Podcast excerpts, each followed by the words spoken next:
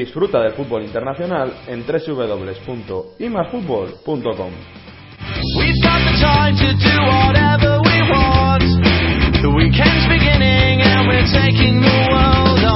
Esta semana monográfico Premier League, la liga más igualada de las grandes ligas europeas. Repasamos el gran partidazo del fin de semana en el fútbol internacional, el Chelsea-Manchester United. También nos acercamos al Arsenal, al Manchester City y al resto de la jornada. Y para finalizar tendremos declaraciones de Clarence Seedorf en su debut como entrenador del Milán y de Fernando Llorente tras realizar uno de los goles que dio la victoria a la Juventus frente a la Sampdoria.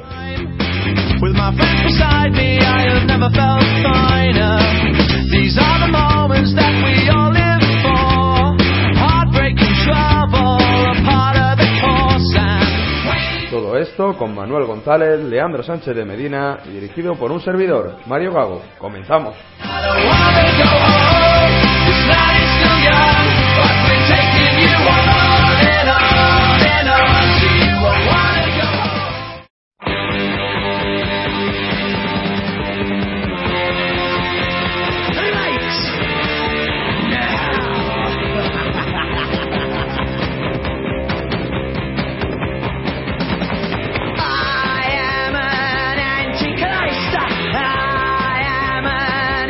Comenzamos y más fútbol en la jornada número 22 de la Premier League. Comenzamos saludando a nuestros expertos de la Liga Inglesa. Leandro Sánchez de Medina, muy buenas. Hola, ¿qué tal? ¿Cómo estáis? Y también está por aquí Manuel González, muy buenas. Muy buenas, ¿qué tal? Comenzamos esta jornada número 22 analizando el gran partido que nos esperaba este domingo, el partido que enfrentaba en Stamford Bridge a dos de los grandes equipos de Inglaterra, al Chelsea de Mourinho y al Manchester United de David Moyes. Resultado 3-1 al final, lean. Sí, la sexta victoria consecutiva del Chelsea, la número 100 de Mourinho en Premier League, que hace prácticamente despedir al Manchester United de la carrera por reeditar el título de Premier League. Un partido en el que el Chelsea volvió a demostrar que se encuentra en condiciones de conseguir el campeonato, con un buen rendimiento que están demostrando algunos futbolistas como Oscar, David Luiz, Hazard o William, pero lo más impresionante del partido, además de, esa superioridad blue en buena parte del mismo, es que Eto logró un hat-trick que enciende también otra carrera paralela, que es la de la titularidad en punta de ataque cuando Torres se recupere de, la lesión que sufrió en este partido. Bueno, eh, dos cosas fundamentales. Lo primero, mm, no pensar en que el Manchester United tuviese, eh, eh, hiciera un mal partido. Yo creo que sobre todo empezó muy bien. Eh, pero tuvo dos problemas para mí este, este inicio de encuentro, que fueron fundamentalmente que a balón parado fatal, o sea, estuvo fatal el equipo a balón parado, dos de los tres goles son a balón parado, y que luego tuvo mucha suerte el Chelsea, sobre todo con el primer gol, que es un rechace bastante extraño que al que De Gea no puede llegar. El partido del United eh, lo comienza bien, lo comienza francamente bien, encima mucho al Chelsea, tiene pinta de que, de que va a ser un partido competido, un partido igualado, pero muy pronto, en cuanto marcan el primer gol, el United se viene bastante abajo. Está pegando mucho palo de ciego el United, porque hablando, oír hablar a Moyes, por ejemplo, eh, él dice que le gusta a Royce, Marcus Royce. Ya, pero es que Royce es el mejor jugador del Dortmund. De momento las cosas bien no van. Yo creo que, que por parte del United es, mm, está muy claro que sin Rooney por lesión y Van Persie también por el mismo motivo, todo es mucho más complicado porque la delantera eh, Welbeck sí es buen futbolista, pero, pero no te va a resolver los partidos que sí te puede resolver Rooney o Van. Y Janusay, que está siendo uno de los futbolistas que están jugando a un, a un mejor nivel, podríamos decirlo, en el United, cuando gana y cuando pierde, Janusay tampoco te puede resolver eh, esa papeleta en la que está ahora mismo inmerso el United. Sobre eso, sobre eso, Lean, el eh, United salió con una línea de tres un poco atípica, ¿no? Valencia, Janusak y Ashley Young. Sí, una, una línea de tres atípica porque Janusay, aunque está eh, jugando cada vez más en, la media punta y en zonas más interiores, él suele siempre partir desde la izquierda y es donde, donde ha rendido un nivel más alto.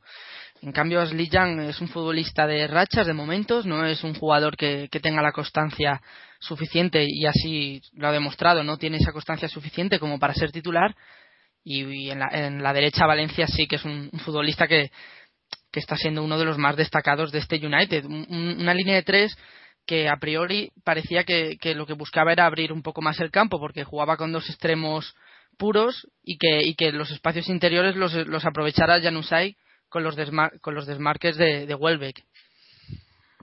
Sí, pero jugar a lo que juega el Chelsea es complicado. Eh, y yo creo que el United buscó más eso que otra cosa. Jugar mucho a lo que juega el Chelsea, ¿no? Un equipo que mm, aprovecha mucho el balón para ir, sobre todo el contragolpe. Eh, mandar balones arriba, buscar a gente rápida. Uh, lo de Samuel Eto'o, pues bueno, una cosa típica, pero yo vuelvo a la misma. El, el, el, United, sobre todo en defensa, estuvo fatal. Fatal. Y luego lo que hace Vidic es una. Mm, mm, lo voy a llamar estupidez porque yo creo que no tiene otra historia o sea, se autoexpulsa después de que el partido estaba medianamente resuelto. Entonces no le sale nada, no le sale nada al United y yo ya lo había dicho, que para mí ya estaba fuera de la carrera, ocurriese lo que ocurriera, pero vamos, claro, está claro que, que ya con lo que ha pasado no tiene, pero ni pinta. Ahora mismo el United, por lo que pelea, y yo creo que sería lo más lógico que lo tendría que pensar así, es por ser cuarto de la liga, para por lo menos meterse en Champions, porque es que va camino de no meterse ni en Champions. Una última, una última cosa. Una última cosa antes de cerrar con el partido. Manu, que, que estás más pendiente últimamente del, del, Chelsea. David Luiz como media punto, como medio centro, perdón, ya se está sentando, ¿no? Parece ya una posición fija para el portugués, para el brasileño. Sí, sí con peros porque el Manchester, eh, perdón, el Chelsea se ha gastado 22 millones de libras en Matic, un jugador que era suyo, el jugador del Benfica, del que hablamos ya eh, en, la, en el programa anterior eh, y vamos a ver qué es lo que ocurre. A mí no me, no me disgustaría ver un doble pivote Matic eh, David Luiz. Sería un doble pivote interesante. Y porque realmente ahora mismo es que no tiene otra solución el Chelsea. Porque a mí no me gusta ninguna de las soluciones que propone Mourinho y a Mourinho le está dejando de gustar. Sobre todo la de Obi Mikel que no tiene ninguna, no tiene ningún tipo de criterio a la hora de sacar la pelota. De verdad, a mí me parece un futbolista demasiado plano para este Chelsea. Me lo parece porque tiene mucho media punta pero no tiene ese mediocentro que te saque la pelota y por eso está ubicando allá a David Luis, porque tiene muy buen trato de balón. Bueno, pues el, Chelsea que camina en la tercera plaza, 49 puntos. El Manchester United fuera de plazas europeas, séptima posición, 37 puntos. Recordar que la próxima semana el Chelsea recibirá en FA Cup al Stoke City y el eh, próximo miércoles el Manchester United tiene que jugar contra el Sunderland en casa en la vuelta de la Capital eh, de la Capital One, de la Copa de la Liga. Vamos a hablar ahora del eh, Tottenham, Swansea City 1, Tottenham 3, doblete de Adebayor, Lehan. Sí, doblete de, de, Adebayor, perdón, para conseguir un buen triunfo del Tottenham, el cuarto de manera consecutiva y así escalar a, a puestos Champions y respirar después de, de toda la etapa Vilas Boas, porque con Sherwood Adebayor está siendo el hombre más sobresaliente, quizá también podría incluir en ese grupo de jugadores beneficiados por la llegada del entrenador a Bentalev, a Eriksen y ante el equipo de Laudrup mmm, Adebayor marcó dos goles. Eso sí, el Swansea que sufrió las bajas de Cañas y de Guzmán, además de la de Michu ya de, larga duración, dispuso de ocasiones, sobre todo por parte de Boni, para hacer algo más, pero se vino abajo con los tantos del Togolés y el gol en propia meta de Chico. Mm, yo sé, vamos a ver, yo mm, entiendo el problema. Tuvo un problema con Vilas Boas a De Bayor. Eh, supuestamente fue un entrenamiento. Estaba dando una charla a Vilas Boas. A De Bayor llevaba un gorro. Le preguntó, le dijo Vilas Boas que si se lo podía quitar. A De Bayor dijo que no. Y a partir de ahí, Vilas Boas le hizo una cruz. Em, no termina de hacerme gracia, por mucho que esté jugando bien a De Bayor, que sea ahora mismo la solución del Tottenham. Es decir, el Tottenham no estaba haciendo absolutamente nada en el partido hasta que a De Bayor se le ocurren dos genialidades. La primera, maravillosa, pero yo creo que sobre todo la segunda, que es la mejor, eh, cuando hace el recorte al portero, no, me parece es el primer gol, el que le hace el recorte al portero, le aguante y, marca un, golazo. Y es un gran jugador, pero yo insisto, si se tiene que cimentar el Tottenham en Bayor hoy día con los jugadores que tiene por detrás, tiene un problema el Tottenham, porque mm, es que no tiene más, o sea, tiene que hacer algo más. Es que en juego muy mal el Tottenham. En juego el Tottenham es un equipo planísimo, que sí que es cierto que lo único que tiene de bueno es que Eriksen está como está ahora mismo y que es uno de los mejores futbolistas que hay de largo en el equipo y que es uno de los mejores mediapuntas probablemente que haya de largo en la Premier, de media punta en cuanto a lo que tiene que ver como media punta y poco más, porque es que son los dos únicos jugadores que en este equipo medio trabajan. El resto del Tottenham es un equipo plano, pero plano, plano, plano, plano. Corre mucho, sí, tiene buenas contras y poco más. Yo lo único que veo realmente negativo de, este proceso por el que está pasando el Tottenham es, es que el gol, como tú dices, solo llega de Adebayor, pero hay otros aspectos mucho más positivos para, para sacar desde que ha llegado Sherwood, por ejemplo, que, ha descubierto a un futbolista como Bentaleb, perdón, que las dos últimas jornadas está siendo el jugador con más pases acertados, eh, que está redescubriendo de nuevo a Eriksen y que está potenciando el rendimiento de algunos futbolistas. El juego no es bueno, el juego no ha sido bueno desde el inicio de campaña, pero yo creo que es cuestión de tiempo, de adaptación, que el Tottenham con los futbolistas que tiene, si sabe explotar el rendimiento de una plantilla que yo creo que es bastante interesante y amplia, el, juego del Tottenham irá mejorando con el paso de las jornadas. Lo más importante desde una visión más pragmática ahora mismo es que el Tottenham lleva cuatro triunfos consecutivos que gana y que lucha por Europa y luego ya vamos a pensar en, cómo seguir potenciando a la vez que, que conseguimos resultados el, el nivel de esta plantilla. Sí, pues básicamente es eso. O sea, yo creo que sobre todo en cuanto a lo que tiene que ver con el, con el Tottenham son son ahora mismo las premisas. Ganar, de momento ganar y ya se jugará bien. Pero vamos, que yo insisto, ¿eh? sobre todo, me, es un equipo que tiene más de lo que, de lo que, de lo que ahora mismo está aparentando y tiene bastante más juego del que está aparentando. y de momento no lo está demostrando. A ver qué pasa cuando vuelve Paulinho. Lo, lo que viene es cierto es que esas cuatro victorias consecutivas en Liga, bueno, uno hace pensar que un poco la cama le han hecho a Vilas Boas los jugadores, ¿no? Sí, sí, parece, parece que sí, parece que sí, porque no Vilas Boas no, no conseguía hacerse con, con, las riendas del vestuario, no lo consiguió en, en Londres. Eh, esta situación creo que era un poco diferente, pero aún así él no, no conseguía transmitir las ideas al equipo y eso se notaba muchísimo en el juego también, pero sobre todo en el rendimiento de, de, de los jugadores. Yo creo que era un problema más psicológico por parte de Vilas Boas que del, que del equipo. Es decir, en el aspecto de que Vilas Boas, de momento, y las dos plantillas medianamente grandes que ha intentado llevar, no ha terminado llevándolas bien psicológicamente hablando, porque ha sido un entrenador que ha querido ser muy jerarca cuando realmente no tiene que descubrir nada, sino que tiene que intentar ayudarse de los futbolistas para conseguir resultados. Y de momento no ha demostrado eso en los dos equipos, por así decirlo, grandes de Inglaterra en los que ha estado, tanto el Tottenham como el Chelsea. El Tottenham es un escalón un poquito por debajo, pero tampoco tanto, teniendo en cuenta cómo está el equipo que, que vendió a Bale en su, en su momento, que fueron 100 millones de, euros los que se llevó y que ha hecho un equipo casi como ha querido y sin embargo no, no le ha salido bien la, no les, no le ha salido bien. Veremos lo que ocurre con Vidas Boas, pero vamos, el Tottenham es más equipo, insisto, de lo que de momento ha demostrado. Y probablemente a Vilas Boas sí que algún apaño por ahí se hayan hecho porque no tiene no tiene ningún sentido que, que, un equipo como este esté teniendo tan malos resultados. Vamos para mí por lo menos. Pues tras 22 eh, jornadas, a falta de lo que haga el Everton, el Tottenham está en quinta posición con 43 puntos, mientras tanto el Swansea City está con 21, decimoquinta plaza, y bueno, solo tres por encima de los puestos de descenso para el equipo del Ladrup que esta temporada no está tan bien como lo ha estado en, eh, en, anteriores ediciones de esta Premier. Vamos a seguir avanzando, vamos a hablar ahora del líder de esta competición, hablamos del Arsenal, que es el eh, primer clasificado con 51 puntos y que venció 2 a 0 en el Emirates al Fulham con doblete de Cazorla. En un partido no, no tan fácil como, como se podía presumir, ante un Fulham que está pasándolo realmente mal esta temporada, pero que aguantó en el primer tiempo a un Arsenal bastante desacertado y, poco alegre. El Fulham, inoperante en ataque, no molestaba especialmente a los de Wenger, pero es que los Gunners tampoco estaban jugando bien hasta el segundo tiempo, en el que dieron un paso adelante, en el que Cazorla eh, activó esa modalidad de goleador que de vez en cuando muestra y que con sus dos tantos sentenció el partido, ya te digo, un partido que no fue para nada espectacular ni, ni, uno de las, ni una de las mejores actuaciones del equipo en el Emirates.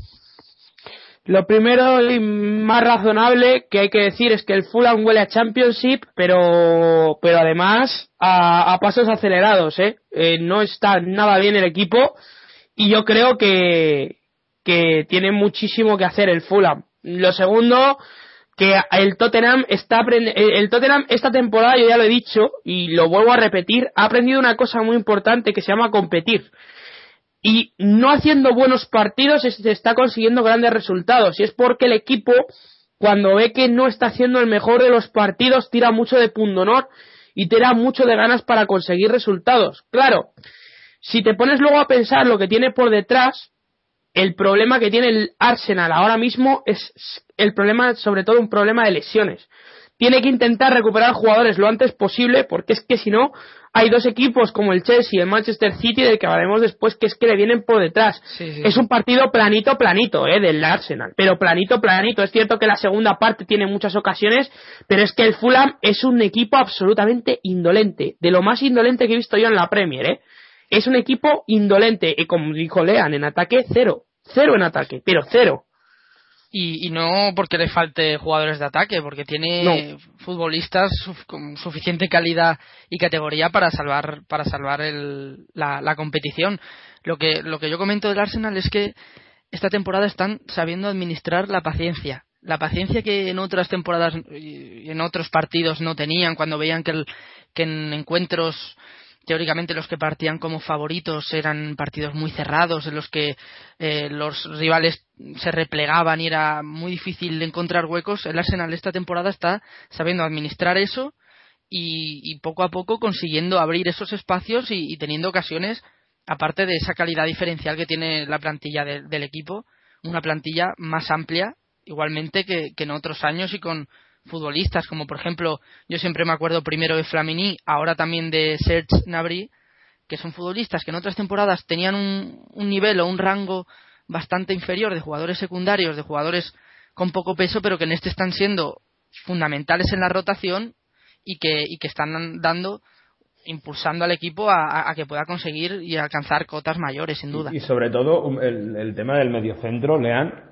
eh, en este caso que sin, sin Arteta, sin Diaby, jugaron Wilser y Flamini y, bueno, tampoco, bueno, es verdad que el Fulham no, no puso nada de peligro, ¿no? Pero eh, las rotaciones están funcionando también en un área tan complicada como es el medio del campo.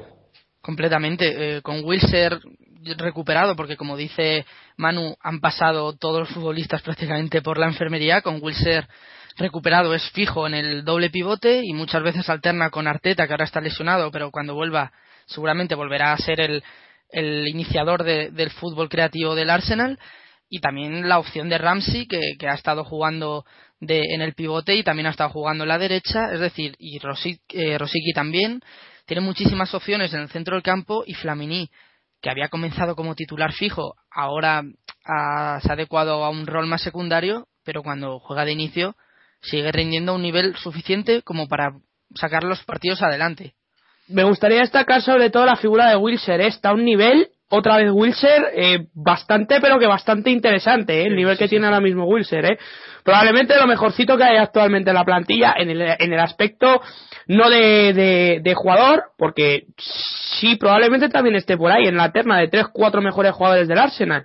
Pero sobre todo, sobre todo de rendimiento. Es un jugador que había estado, había pasado una muy mala racha, hay que reconocerlo todo, y es evidente que es un jugador en el que, en el que si, Inglaterra empieza a cimentar centrocampistas y, y cuenta con él, va a ser un jugador muy a, muy a tener en cuenta, ¿eh? porque yo insisto, Wilson es un muy buen futbolista y está a un nivel muy alto. Y sobre todo lo que decís vosotros, las segundas espadas. Este año las segundas espadas al Arsenal están funcionando de maravilla. No se resiente apenas nada la plantilla, es más planita, es obvio que hay mucha calidad en jugadores como por ejemplo Ramsey que este año se estaba saliendo, que es diferente a jugadores como por ejemplo Flamini o un Cazorla que no está a su mejor nivel. Está jugando bien, pero no está a su mejor nivel. Pero sobre todo, ya digo, destacar que no lo están haciendo, no está siendo tampoco un descalabro, está jugando bien el Arsenal con, con segundas espadas, lo está haciendo francamente bien, de verdad. Bueno, pues el, eh, el, Arsenal, como decimos, que es líder de la competición con 51 puntos. El Fulham, decimos, séptima posición, 19, uno por encima del descenso. Luego repasamos toda la clasificación completa. Vamos a hablar ahora del Manchester City. Manchester City que volvió a ganar en casa. Es intratable en esta, en ese Etihad Stadium. 4-2 al Cardiff City. Quizás destacamos ese golito de Agüero, ¿no? En su vuelta. Sí, eh, Agüero que, que, volvía después de la lesión, ya había jugado ante el Blackburn y volvió a marcar. 103 goles ha logrado el City en todas las competiciones esta, esta temporada. Tremendo, ¿eh? Tremendo. el primer equipo que lo consigue, ¿eh? De, los grandes de Europa, el primero que lo consigue. Ojo, es ¿eh? que sí, sí, en Manchester han ganado todo lo que han jugado en, en Premier, con muchísimas goleadas, una media de cuatro goles por partido fácilmente, y ante el Cardiff de Solskjaer no, no fue menos, aunque los galeses llegaron a empatar el partido en la, en la primera mitad. El equipo de Pellegrini dispuso de muchísimas ocasiones para, marcar más goles, pero terminaron anotando solo cuatro. Y uno de los uno de los goleadores eh, para bien de los aficionados del City fue Agüero como comentas Mario.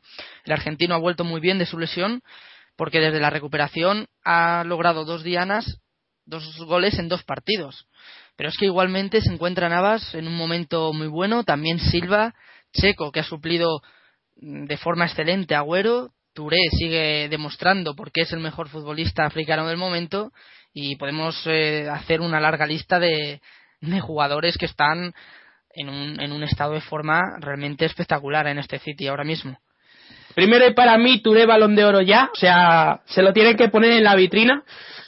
Eh, después temas aparte, eh, mm, yo creo que es un partido que el Barcelona debería de ver porque yo creo que está ahí en ese partido precisamente una cosa que es muy buena por parte del City y una carencia muy grande por parte del City. La cosa buena por parte del City es que te puede jugar tanto en estático, es un equipo que en estático juega francamente bien, como vertical. Es un equipo muy, muy, muy, muy vertical, ¿eh? Es un equipo que como encuentre tres, tres espacios, es que te, te parten dos.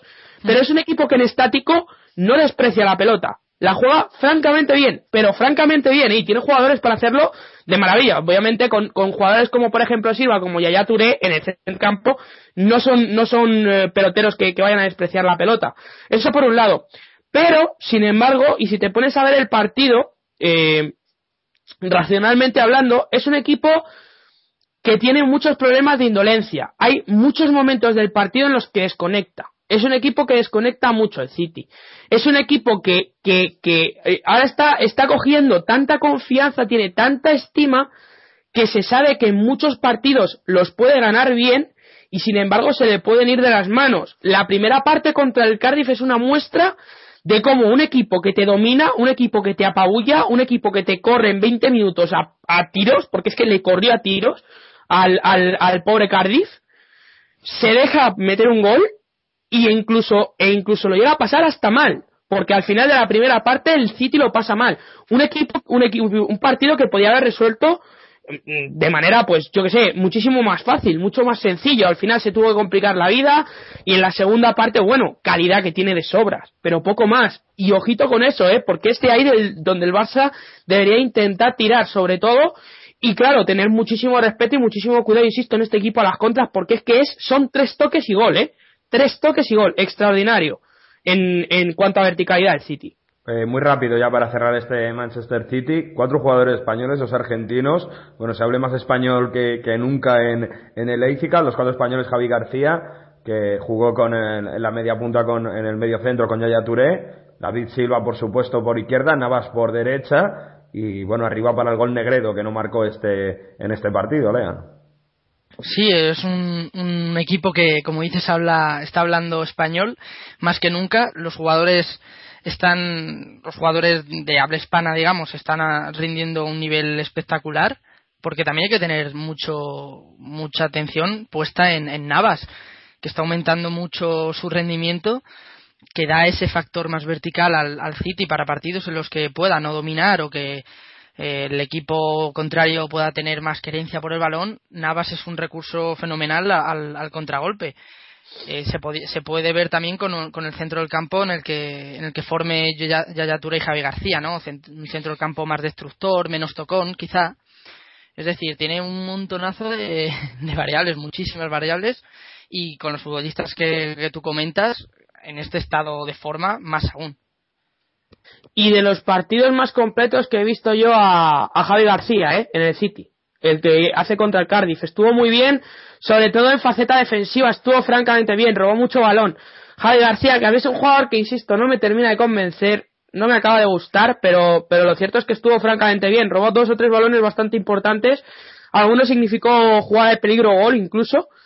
Y bueno, vamos a ver qué es lo que ocurre, pero ya digo, el City pinta, pinta equipo duro, duro, eh, pero duro, duro, y pinta, pinta, huele a, a que si no pelea por la Premier va a estar para ganarla cerca, cerca, por ahí, por ahí, eh. Bueno, va a estar, en el City. va a estar muy, muy bonita esa eliminatoria de Champions, tenemos muchas ganas de que llegue. Por el momento, el Manchester City es segundo a uno del Arsenal con 50 puntos, el Cardiff City colista por golaveraje, tiene el peor golaveraje, aunque está empatado a 18 puntos con eh, Sunderland y West Ham en la zona de abajo de la tabla. Vamos a hablar ahora del Liverpool y del resto de resultados de la jornada. Lean. Pues el Liverpool 2, eh, Aston Villa 2, West Ham 1, Newcastle 3, Sunderland 2, Southampton 2, Crystal Palace 1, Stoke 0, Norwich 1, eh, Hull City 0 y el partido que, que enfrentará a West Bromwich y a Everton para cerrar la jornada número 22. Hablamos de la clasificación ya completa para, para situar a todos los equipos después de 22 jornadas. El Arsenal se, se sitúa primero, sigue primero con 51 puntos, el Manchester City es segundo con 50, Chelsea tercero con 49, el Liverpool es cuarto con 43, mientras que el Tottenham de Sherwood alcanza a los Reds quinto también con 43 puntos, sin contar con el partido que jugará el Everton. Y en descenso el Cardiff cae a la última plaza, Sunderland es penúltimo y West Ham antepenúltimo.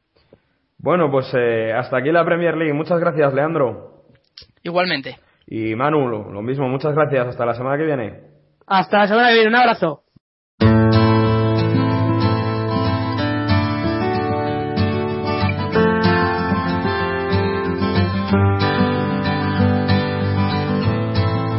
Is it getting better? Or do you feel the same? Will it make it easier on you now? You got someone to blame. You said one love, one life. Y antes de finalizar esta edición de IMAS Fútbol, vamos a repasar lo que ha sucedido rápidamente en eh, la jornada número 20 en Italia, pero antes escuchamos al gran protagonista, a Clarence Seedorf, debutante en el banquillo del Milan que venció 1-0 con gol de Super Mario Balotelli al Elas Verona. Eh, Clarence, bueno, ha cambiado el equipo un poco porque ha querido sobre todo la primera parte más el balón, ¿no? Le has dado indicaciones de que el equipo quería ser protagonista del partido. Sí, sí, sí. Milan tiene que ser protagonista. y, y- pero hay que trabajar, ¿no? Hay que trabajar. Por la interpretación de, de- de los jugadores fue importante. La, vol- eh, la voluntad de hacer las cosas que hemos dicho para presionar arriba, para eh, tentar hacer un- una posesión de balón importante, de tener paciencia. Eh, tentaron y se ha visto algunas veces, eh, especialmente el primer tiempo, bastantes veces. Yo creo que Kiev, eh, Verona eh, salido tres, cuatro veces solo en ataque y eso es un señal importante que podemos construir más.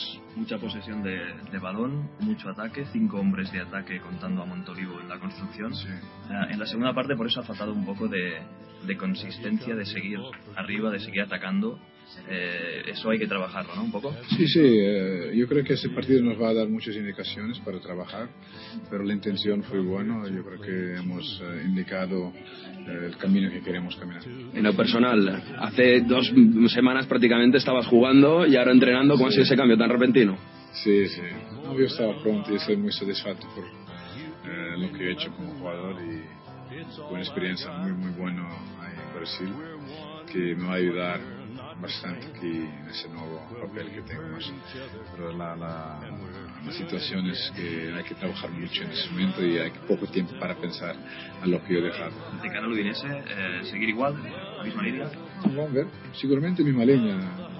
Para construir hay que tener paciencia y mantener un- una cabeza firme su- mm, para ver los resultados más adelante. Va a ser un cambio para todos, ¿no? También manera de trabajar todos los días. ¿ok? Muchas gracias.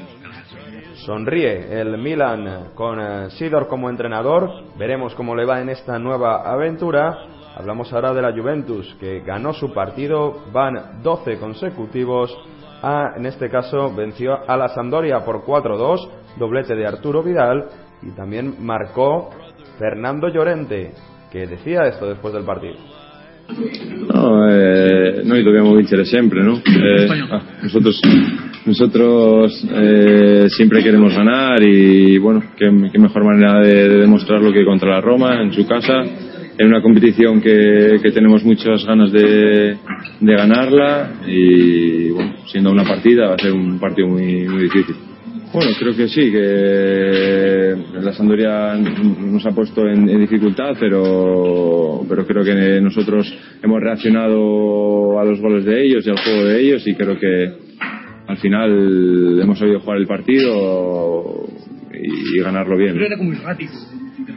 Sí, ha habido momentos que quizás no hemos tenido paciencia, que no hemos sabido tener más, un poquito más de tranquilidad, tener la pala, tener el balón y bueno, quizás hemos cometido errores que otras veces no, no conocemos tan seguidos, pero, pero bueno, creo que... ¿Se estaban cuidando para el partido de este No, no, no, para nada, no, no. Eh, no, no, nosotros hemos salido con todos, eh, tenemos, eh, hemos ido por todas para ganar este partido y cada partido, cada partido vamos a mil y no nos dejamos en ninguno.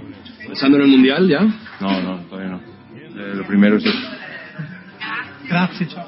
Por tanto, sigue la Juventus líder con 55 puntos, 8 de ventaja sobre la Roma que goleó 3-0 al Livorno, goles de Matías Destro, Strumman y Ljajic. Además, también el Nápoles no pudo pasar del empate a 2 en Bolonia, a pesar de que volvió a marcar Callejón, también lo haría Higuaín desde el punto de penalti, pero el ex delantero, el que es capitán del Torino, Bianchi por dos veces, igualó la contienda para el conjunto de Bolonia. El Nápoles que sigue tercero con 43 puntos. Y cuarta es la Fiorentina con 40 puntos a 3 solo de la zona Champions gracias a Matri que fue titular, que dio una asistencia, que marcó dos goles y que fue el protagonista en ese partido entre Catania y Fiorentina que acabó con 0-3 en el marcador. El Inter mantiene la posición europea a pesar de perder en Génova. Veremos a ver qué pasa con el culebrón Guarín Buccinit y el Toro. Hay que recordar que está con 29 puntos, séptima plaza, solo 3 menos que el Elas Verona, que está igualado a puntos con el Inter y que está en sexta posición. El descenso de la serie queda con Sassuolo, 17 puntos, ante penúltimo, penúltimo Livorno con 13 y colisto el Catania también con 13. Bueno, con este repaso rápido a la serie y así nos despedimos una semana más en IMAS Fútbol. Recordamos que nos podéis escuchar en RFC Radio, en DMFM y que nos podéis dejar vuestros mensajes en nuestras redes sociales, en nuestra página de Facebook buscando IMAS Fútbol con el símbolo de más, también en Twitter haciéndonos una mención a arroba IMAS Fútbol con el más en letras. Nada más, les esperamos la próxima semana. Se despide Mario Gago. You say love is a temple, love a higher law. Love is a temple, love the higher law. You ask me to enter, but then you make me crawl. And I can't be holding on to what you've got when all you've got is hurt. One love, one blood, one life. You've got to do what you should. One life with each other, sisters, brothers. One life, but we're not the same. We get to carry each other carry each other one